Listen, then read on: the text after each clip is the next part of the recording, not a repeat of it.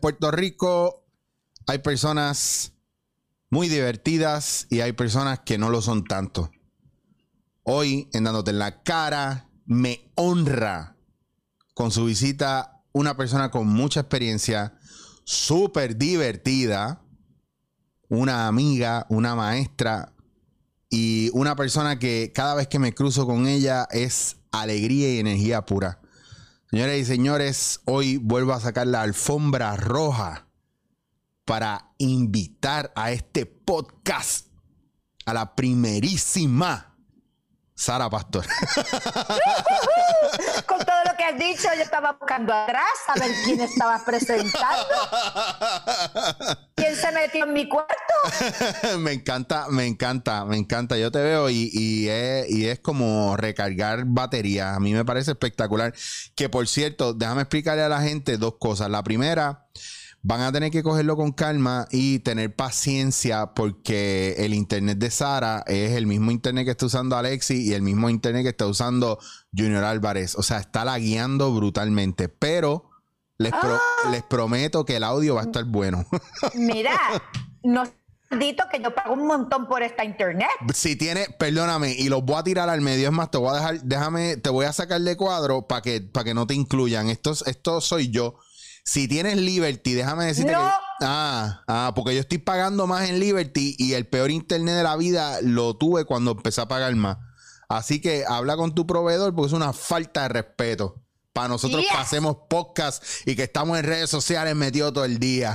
Mejor, si se me, se me ven las arrugas o no, que es lo que me importa. No, no se te ven porque te congela. Ahora mismo hiciste así y te quedaste así congelada. ah, qué bella. Mira, Sara, yo le. eh, mucha gente no sabe, pero yo te conozco a ti desde que tú estabas en el programa de Bejuco y iba a visitar a Wilfred a Telemundo. Eso es así. Y Qué era- bonito, ¿verdad? Y eso me acuerdo que es espectacular porque yo te veía y yo digo, yo, yo te conocía de antes, de otros programas y de otros trabajos que tú habías hecho, pero estar ahí y verte ahí y ver a los muchachos ahí trabajando, a mí me llenaba de mucha ilusión porque yo estaba literalmente aspirando a esto. Yo no había ni empezado en esto, yo estaba aspirando. Y el trato que ustedes siempre me dieron, y eso lo hablé con Wilfred un día que lo tuve en el podcast, el trato que ustedes me dieron fue espectacular y la acogida fue espectacular porque yo no, yo no estaba en los medios, pero Wilfred me llevaba y también eso hablaba mucho del cariño que ustedes le tenían a Wilfred o le tienen a Wilfred Morales. Eh, ¿Sabes lo que pasa? Que eso era un equipo de trabajo.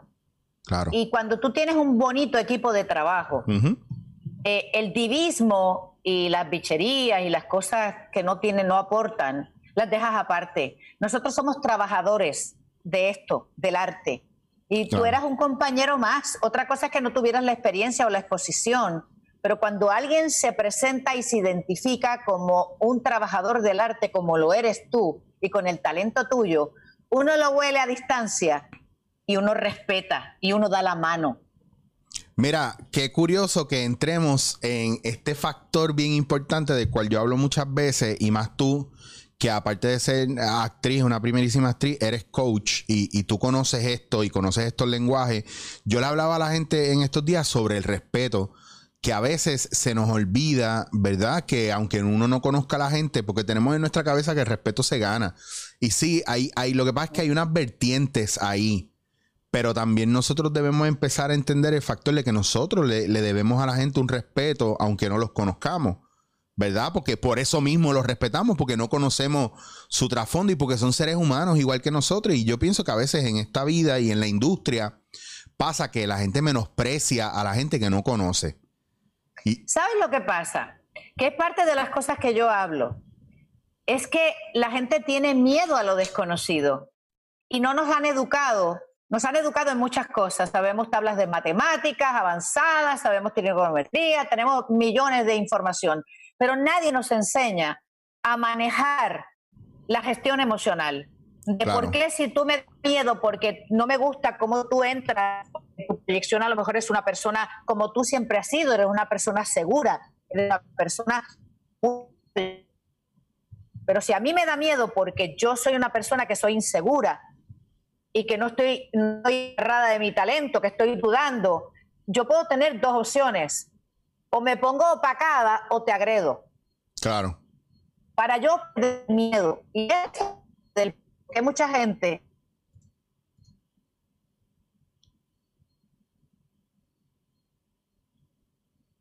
a tal persona o a tal otra, porque se encuentran que no, y hay que trabajar al revés, hay que trabajar desde la seguridad.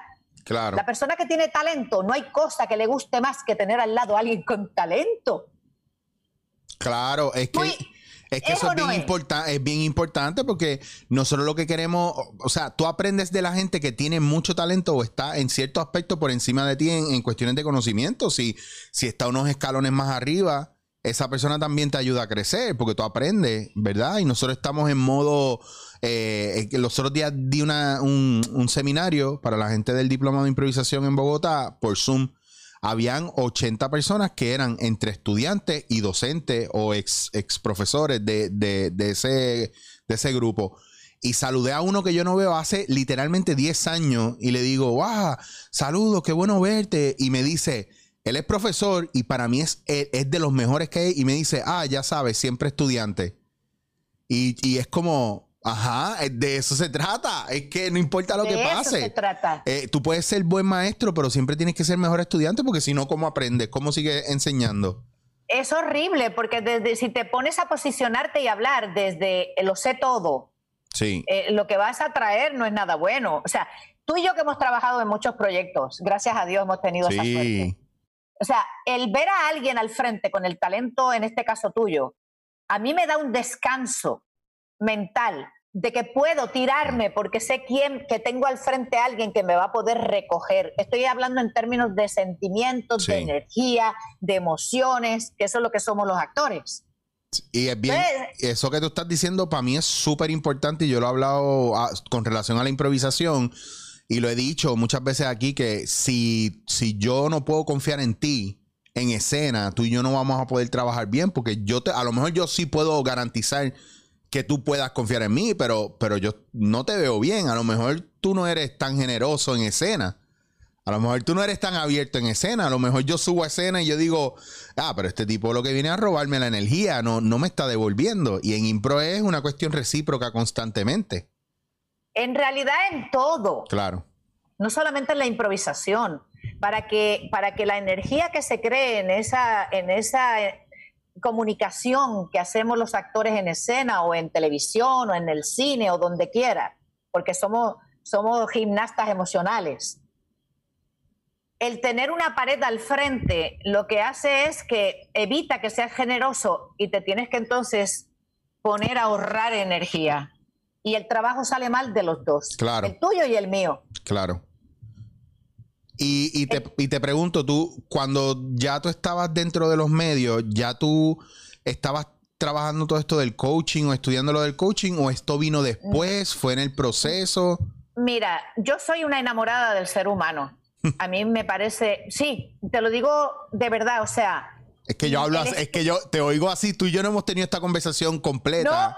para nada, pero, pero, pero yo estoy aquí identificadísimo contigo. o sea, y, eh, mm, originalmente yo estudié medicina, que es una forma de ver, lo que pasa es que luego por situación personal, familiar, pues decidí no seguir ejerciéndolo. Mm.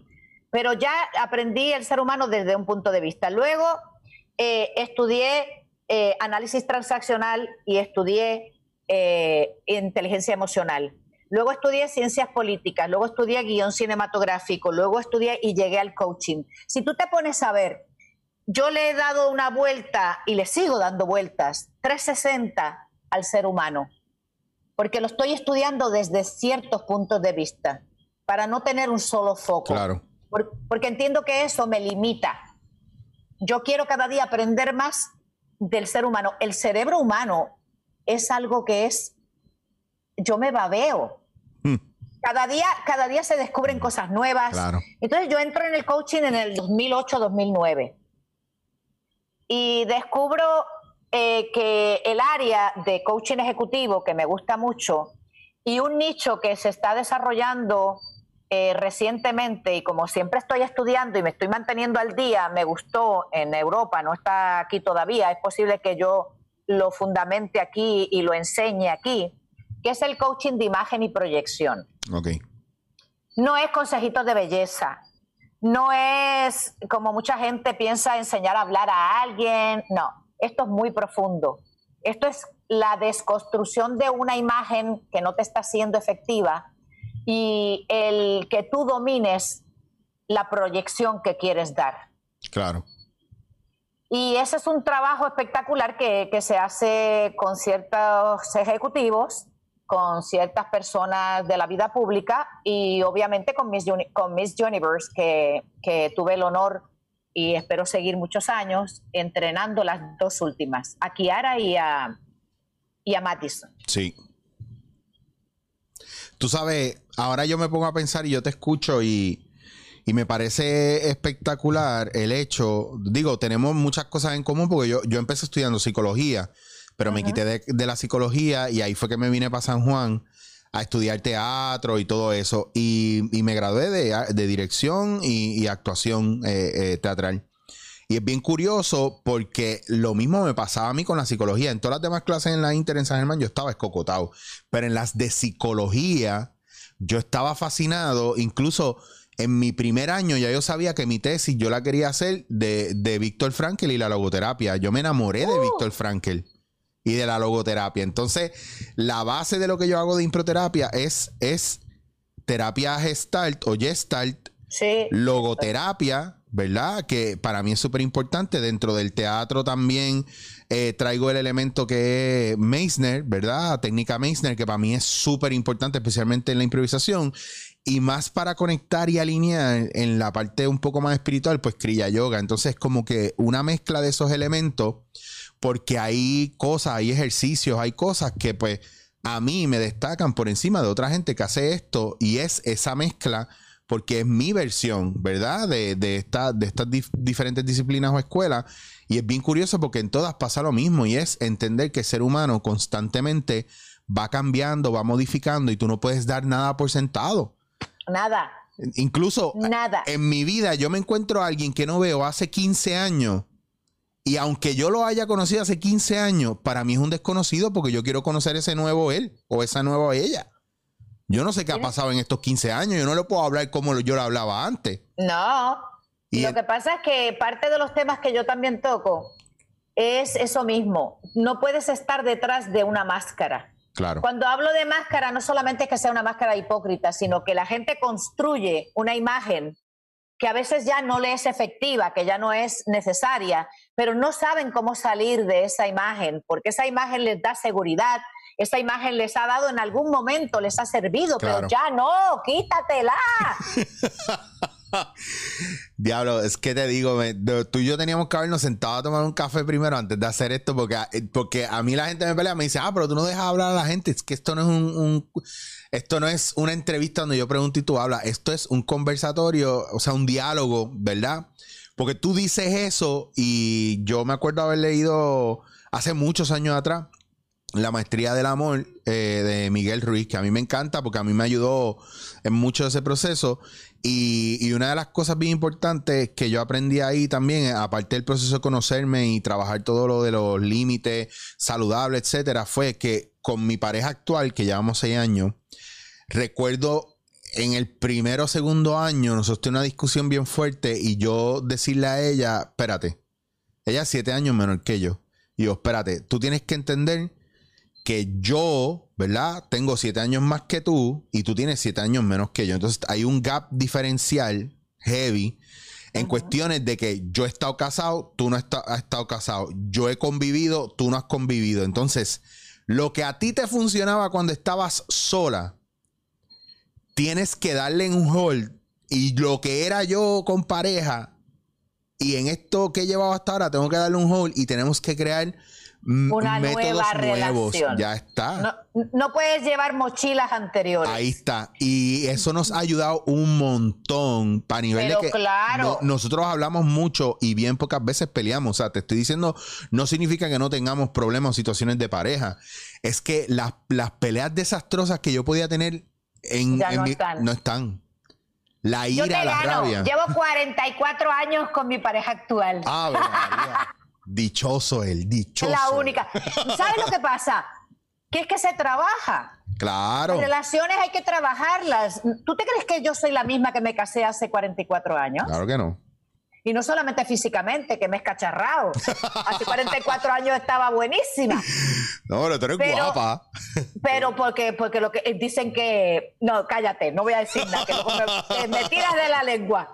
Pero ni él es como yo cuando él nos casamos. Hemos Claro. pasado unos procesos. Y, y por eso es que eh, vamos elevando el nivel de relación. Bien importante. Y se va trabajando en todos los términos, en todos. Lo que no puedes es convivir con alguien que te separes emocionalmente y, y un día se encuentran y dicen, ¿y este quién es? ¿O esta quién es? Y hemos criado. Es un área, es una etapa muy, muy sensitiva, donde tienes que trabajar activamente en mantener tu pareja, Claro. porque sin desatender la parte de la maternidad o de la paternidad, pero tienes que trabajar la pareja, porque llega un momento donde, gracias a Dios, los hijos crecen y se independizan y te encuentras con un extraño viviendo en la casa. Wow.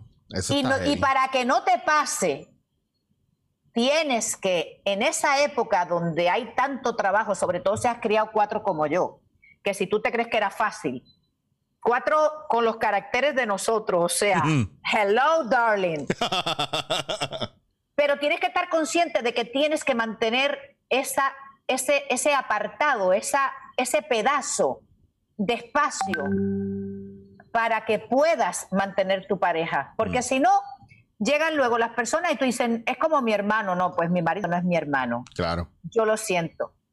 A mí todavía, todavía, después de 44 años, me gusta. Todavía lo busco. Todavía me busca. Todavía hay esa intención y esas ganas. Pero eso se trabaja, gente. Eso no viene en frasco. Eso no lo sacas de un, de un cajero automático. Eso hay que trabajarlo. Y hay que trabajarlo de parte y parte. Claro. Tiene que ser un, un win-win situation. Hay épocas que tú te tienes que echar para atrás para que él crezca. Hay épocas que él se tiene que echar para atrás para que tú crezcas. Sí, que es que viene el apoyo mutuo. Esos son los, los para mí no es, es que el término momentos difíciles eh, eh, a veces suena a que, a que está pasando cosas que tú no quieres que pasen y tienes que bregar con eso y bregar y aguantarlo. Y yo pienso No. que no se trata así porque cuando hay, cuando hay genuino amor y hay genuino interés, pues eso es, tú no, tú no te tienes que esforzar. A mí me ha pasado veces que mi novia me dice, no, gracias, porque yo sé que pues tuviste que esforzarte para hacer esto. Y le dije, no, no me esfuerzo, yo hago el ajuste. Por ti no es un esfuerzo. Al contrario. O sea, a mí me puede pesar otras cosas, otra gente, pero tú no. Por ¿Me eso. entiendes? Entonces, pero también yo he escuchado, y más en estos tiempos de pandemia, que ahora sí se ha tenido que la gente dar frente por frente con, con su pareja. Ahí mismo. Y los divorcios creo que están choretos, que está la Chacho. fila. Parece la del desempleo y la de los divorcios. Mano, yo tenía que haber estudiado algo que tuviera que ver con eso, para hacerme chavo con la Fidavi y los papeleos. Abogado. Sí, full. Pero fíjate, es una realidad Sí. y, y eso es parte del mensaje que nos estamos llevando de la pandemia que ha dado en la cara en muchas cosas y, y- y definitivamente sería una, un- una inconsciente y, un, y, y alguien sin cerebro si yo dijera que ha sido muy buena la pandemia. No lo estoy diciendo. Claro. Pero yo estoy acostumbrada y entrenada a buscar siempre algo en el que apoyarme para poder pasar los momentos de crisis. Y, lo, y lo, me apoyo en que nos ha dado otra visión a, la- a mucha gente. Hay otros que no, que van a pasar como si fuera Pasarás por la Hueco. vida sin, sin saber qué pasaste. Exactamente, Sí. pero a muchos de nosotros, a mí me ha hecho replantearme tantas cosas. me ha hecho el, el darme cuenta de que no necesito casi nada para vivir. ¿Sabes lo que necesito? Lo que estamos haciendo ahora. Necesito no solamente a mi pareja, necesito no solamente a mis hijos y a mi familia, necesito esta comunicación que estamos teniendo, necesito seres humanos con los cuales compartir lo más preciado, que es la generosidad que estamos teniendo de ambos lados Mm. de compartir nuestro, nuestra experiencia o como le quieras llamar. O sea, no hay nada más gratificante, no hay, no hay carro, no hay motora, no hay equipo, no hay nada que sea más valioso que este rato que estamos pasando. Ya. No lo hay. Eh, mm, ¿qué te puedo decir? Que estoy de acuerdo, totalmente de acuerdo contigo. Hay un factor bien importante y lo mencionaba, lo, lo mencioné el, el domingo en, en esta charla que te dije en la de Bogotá que nos teníamos que preparar nosotros como improvisadores y los que había muchos psicólogos y, y coach ahí porque eh, a- acuden a la improvisación porque se han dado cuenta que es muy efectivo, ¿verdad? Oh, la sí. técnica. Y, y yo les decía que teníamos que prepararnos porque una vez termine la pandemia, la demanda de lo que nosotros hacemos va a ser mayor. Eso, y, y yo les recomendé a la gente lo siguiente, hagan mucho ejercicio de brazo, pecho y espalda porque van a tener que ejercitar, dar abrazos fuertes de verdad y ricos, porque la gente lo que va a querer y va a necesitar es eso, porque no estamos abrazando hace tiempo. Así Pero que- por supuesto, tú sabes lo que es, sobre todo nosotros que somos cariñosos, Claro. porque hay, hay culturas que son un poquito más reservadas con su espacio físico, Mm. Pero estamos hablando de nosotros que somos pura Claro. pasión y puro fuego. Oye, yo es que me mato por un abrazo con cualquiera de mis amigos, de mis amigas, o sea, es como una cosa que es una necesidad. Sí, Y, y tienes razón en, fíjate, yo estoy ahora mismo en, en la junta de la International Coaching Federation, el capítulo de Puerto Rico, y parte de los estudios y de las investigaciones que se están haciendo, lo que estás hablando es muy cierto, pero eh, la gente nos va a necesitar en el plano personal y en el plano de las organizaciones y de las claro, empresas. claro. Pero para eso, claro, hay que prepararse, hay que prepararse, hay que, hay que estudiar. Eh, bien, dentro de todo, yo sé que la primera línea, ¿verdad? De, de batalla, como quien dice, ahí están eh, los coaches, los psicólogos, o sea, grupos de apoyo bien importantes, no solo para, pa- a nivel personal, sino de empresa. Ya alrededor y las vertientes, pues estamos gente como yo que usamos el arte. ¿Verdad? Para que ayude a Sí. servir, para, para soltar, para desfogar, para, para servirnos de espejo, para conocernos. Y eso va a ayudar un montón a, a la gente también ligerar y volver a, a enca- a enca- encaminarse y centrarse, que eso es bien importante. Pero es que el arte, cuando tú te pones a ver, nosotros nos, en- no- nos entrenamos en todas las herramientas que un coach necesita. Claro. O sea, para nosotros se nos hace fácil el dar el paso y de entrar y salir, porque es que no hay nada más sanador que unos ejercicios de improvisación. claro. Es que por eso se utilizan, porque son sanadores, porque es un vehículo por el cual la persona, si quiere, se puede despegar de, la, de lo que le, le da susto, pero lo puede verbalizar o lo puede accionar desde la improvisación, desde el personaje. Claro. Eh, es que son elementos que no se pueden separar.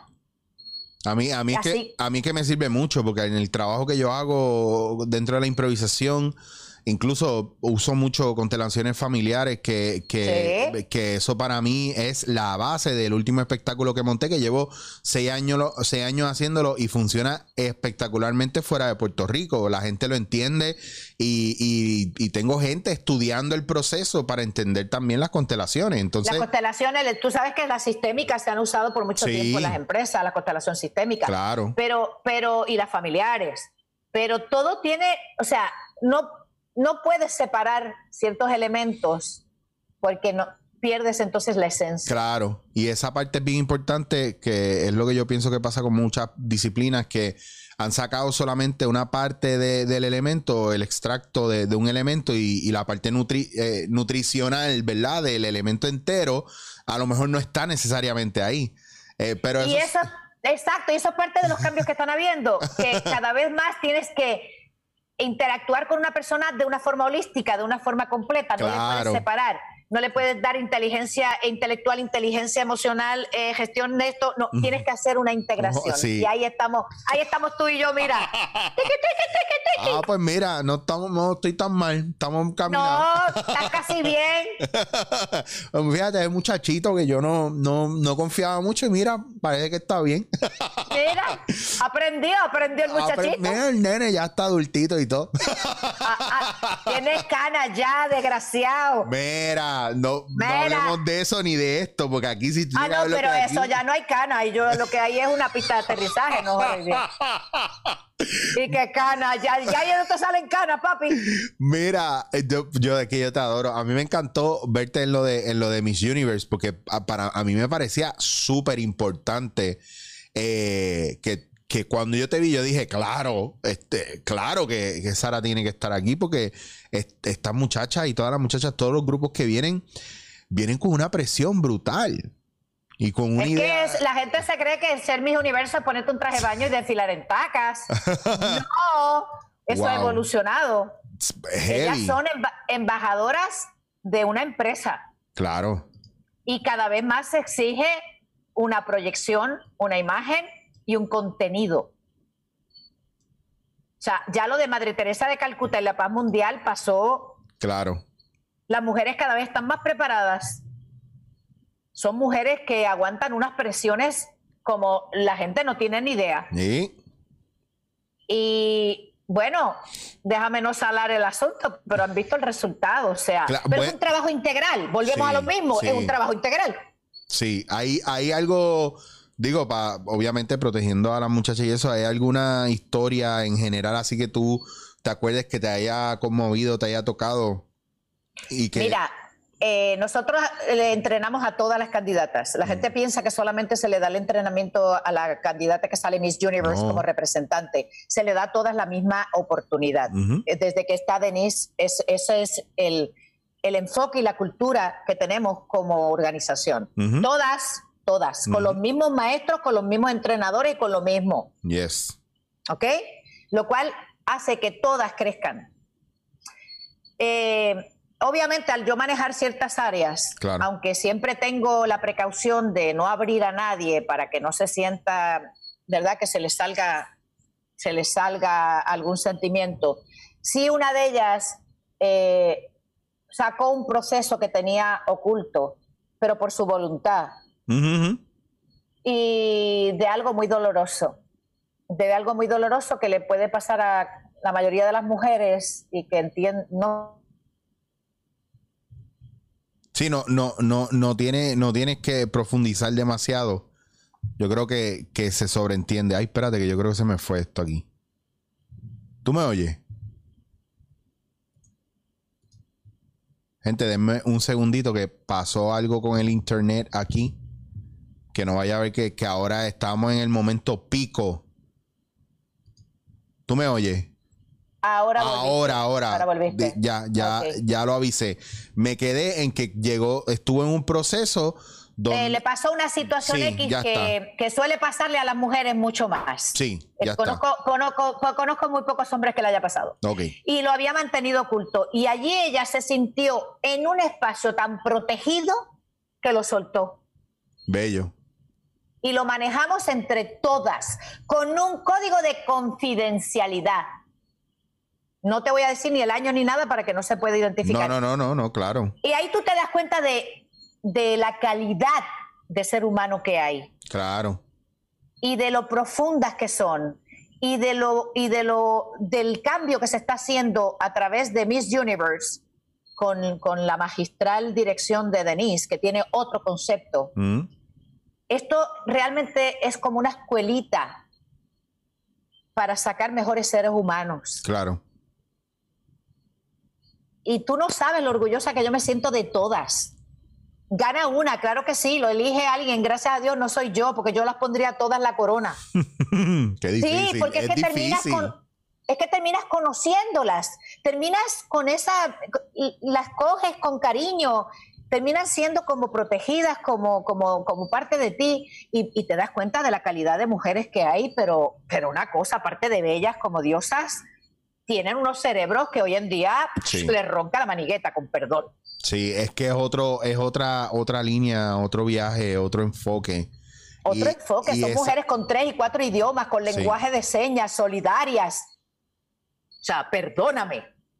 Eso es una mujer que yo quiero, Mm. que se ponga en una tarima y diga, yo represento a la mujer de Puerto Rico. Bello.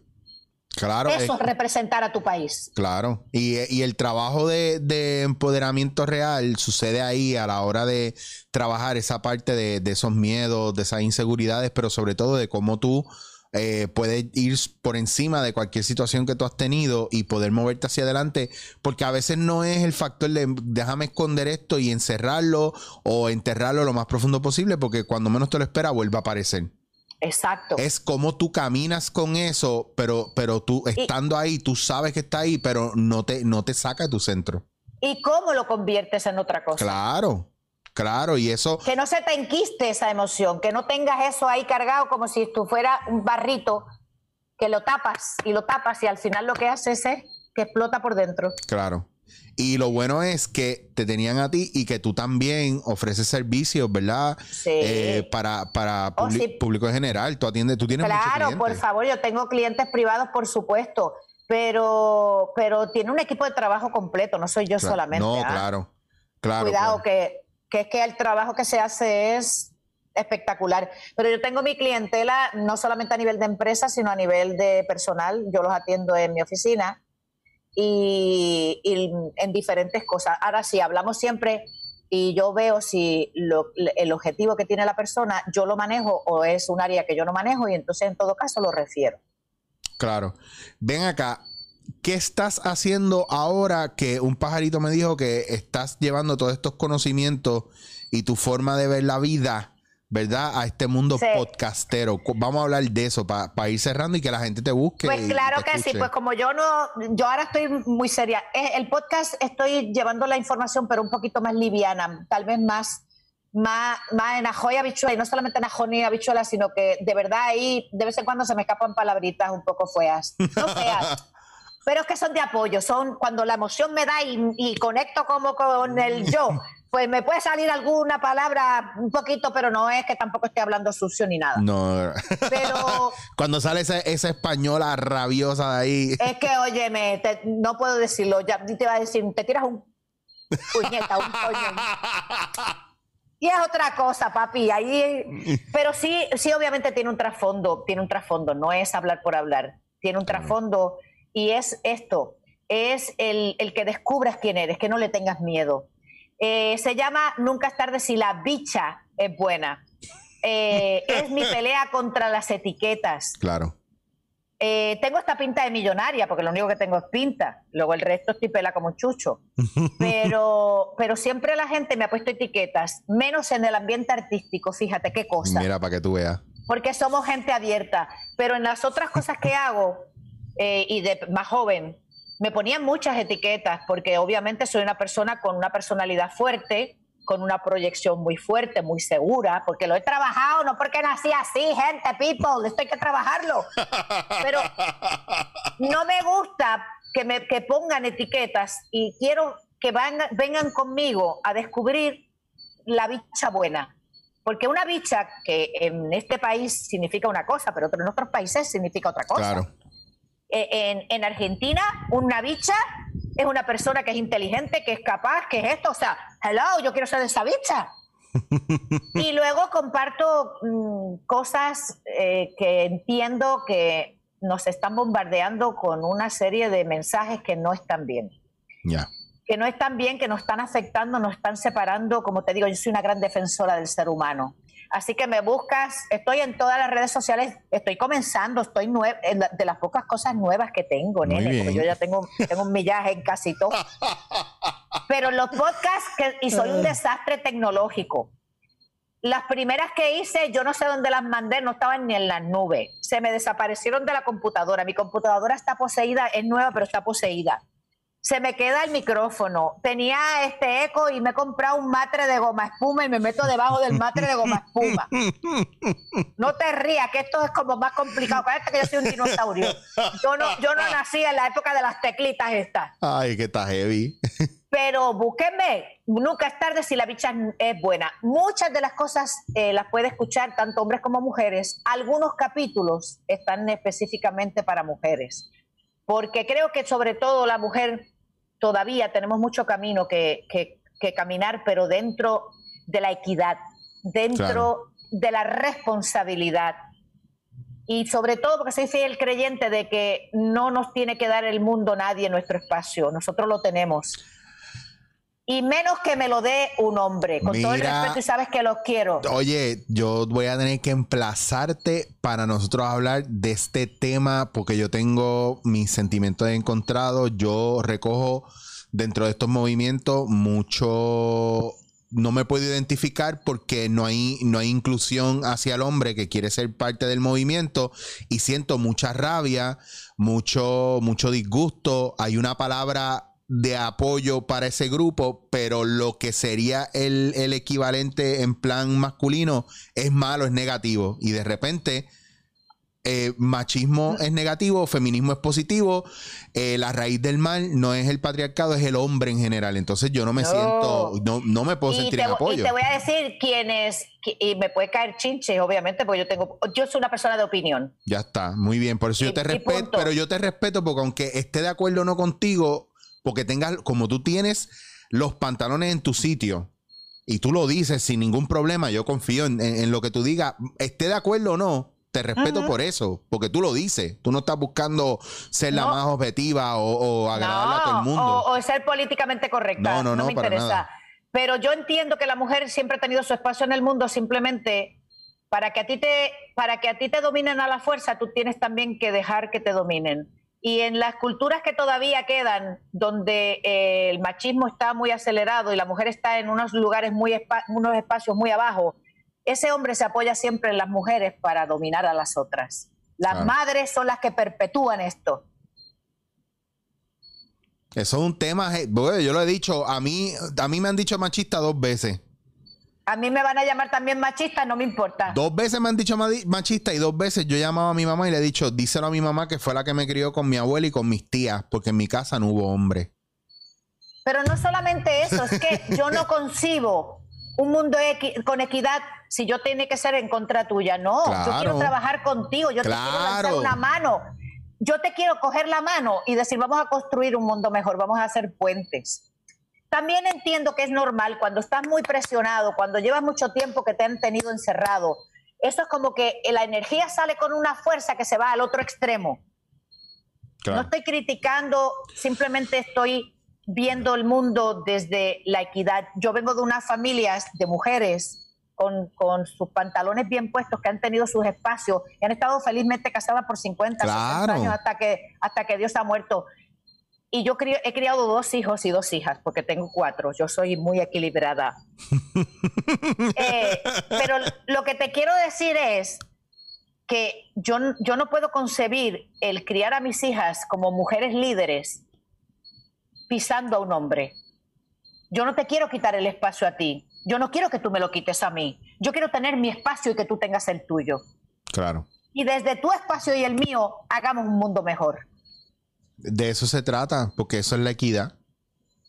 No, no, no podemos caer en, Es que te digo, tú, es que tú, este, esto es eh, una, una puerta adicional que se abre para seguir intercambiando estas ideas, porque el viaje de esto, y yo lo he hablado muchas veces, es que nosotros a veces decimos lo que pensamos, pero no pensamos lo que decimos, y es porque como decía Meisner, en todo este juego de estar en un escenario o en el foro o en el foco, eh, la pregunta que nos hacemos es por qué, pero la respuesta siempre va a ser es emocional, ¿verdad? Y a veces siento que estos movimientos, para ir cerrando un poco, estos movimientos son más emocionales eh, que prácticos, ¿verdad? O que bastante objetivos, donde cada cual, ¿verdad? Tiene el espacio que le toca. Entonces, estamos haciendo lo mismo. Y, sabe Dios si hace muchos años el, el error ¿verdad? El grupo que dominaba fue, ese mismo. Exacto.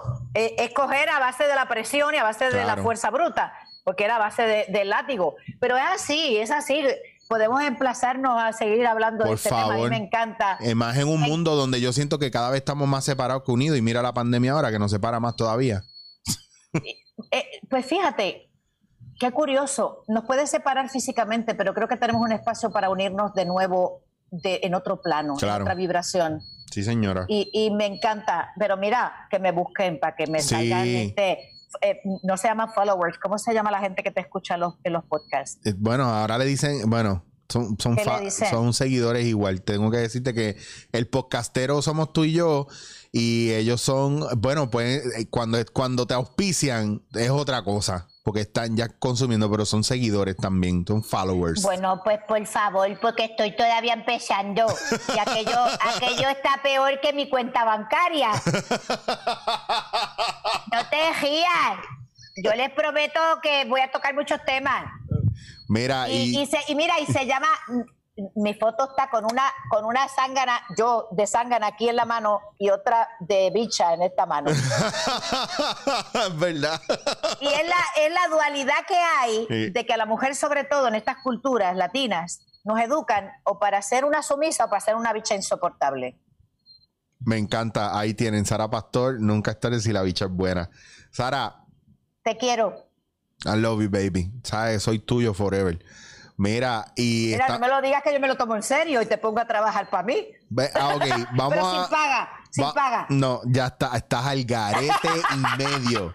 Estás al garete y medio. Y tú estás que te quiero, gracias a todos, gracias de verdad. Un besote, Gracias. mi amor, y ojalá esto se acabe pronto para que la próxima vez el, el- el estudio sea aquí en casa con un cafecito o, o en, o en GW5 Studio con Gaby. Exacto, cállate, que esa es mi salvación, ese, cállate. ese Gaby es, un, es una chulería, pero yo no, no, tengo, no tengo dos horas aquí ahora para hablar de él. Adiós. Nos vemos, mi amor, gracias a un millón. Te quiero mucho. y un yo, besito. y yo a ti, mi cielo. Y y gracias a ustedes, esto fue dándote en la cara. Dándote en la cara.